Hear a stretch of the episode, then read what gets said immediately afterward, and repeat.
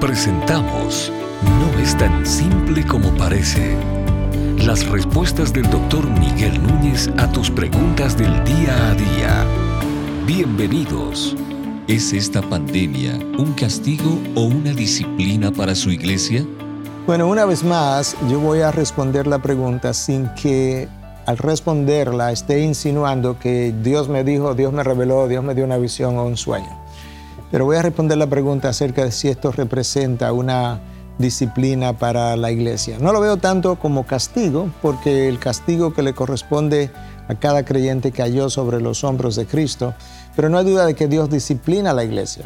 Ah, Hebreos 12 habla de que Dios disciplina a sus hijos, a quien Él ama, que de hecho si Dios no disciplinara a un hijo, pues Dios no le amara, dice Hebreos 12. Y por otro lado, la primera carta de Pedro nos dice que es tiempo de que el juicio comience por la casa de Dios, de manera que hay un juicio que Dios va a establecer sobre su iglesia y que tendrá sus consecuencias. Ah, personalmente yo pienso que esto no es un tiempo de vacaciones de la iglesia, sino es un tiempo de disciplina. ¿Por qué yo lo digo de esa manera? Bueno, nosotros sabemos que a nivel general la iglesia doctrinalmente no ha andado bien. Ha habido mucho de evangelio de la prosperidad, para no mencionar múltiples otras ah, herejías que han circulado en la iglesia. El liderazgo de la iglesia ha tenido muchas caídas, muchas fallas en términos de la integridad de ese liderazgo. Por otro lado, ah, nosotros también sabemos que ha habido mucho divisionismo y mucho orgullo dentro de lo que es el mismo pueblo de Dios, que ha habido poca oración dentro de ese pueblo de Dios, que ha habido poco consumo de la palabra de Dios. Yo no creo que Dios va a dejar pasar por alto nada de eso, además de múltiples otras cosas que han ocurrido. Incluso el abuso de, de, niños, de menores dentro del pueblo de Dios se ha visto. Hay gente que ha ido a la cárcel como fruto de eso.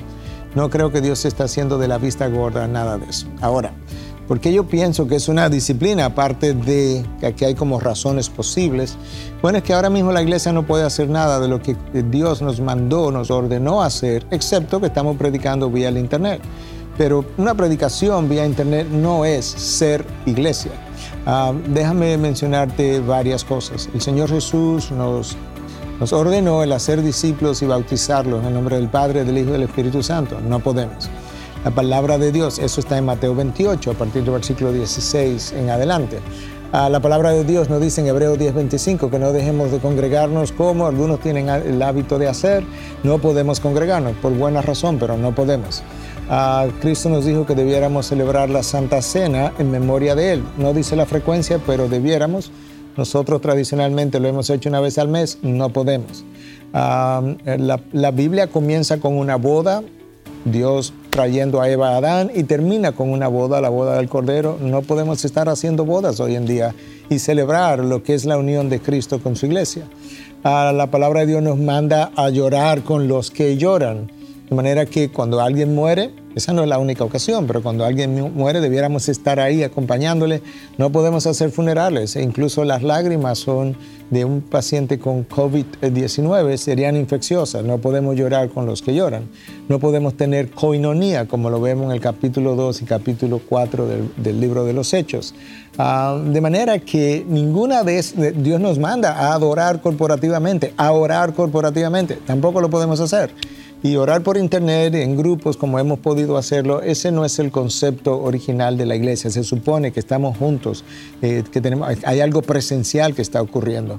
Entonces yo no me imagino que nada de eso se puede hacer a pesar de que son ordenanzas del Señor y que nosotros pensemos que Dios está complacido con su iglesia cuando esa iglesia a la quien Él le ordenó una serie de cosas no puede hacer ninguna de ellas.